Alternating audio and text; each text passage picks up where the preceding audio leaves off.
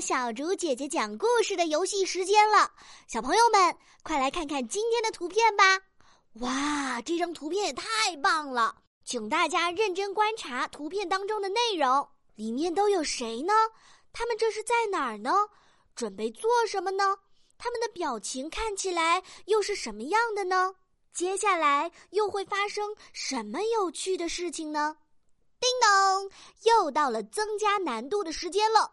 聪明的小朋友们，请在故事当中加上两个词语，分别是圣诞节和音乐派对。小竹姐姐相信你们一定都准备好了，可以先点击暂停播放按钮，然后到留言区来发挥你们的想象力，给小竹姐姐讲一个圣诞节里发生的故事吧。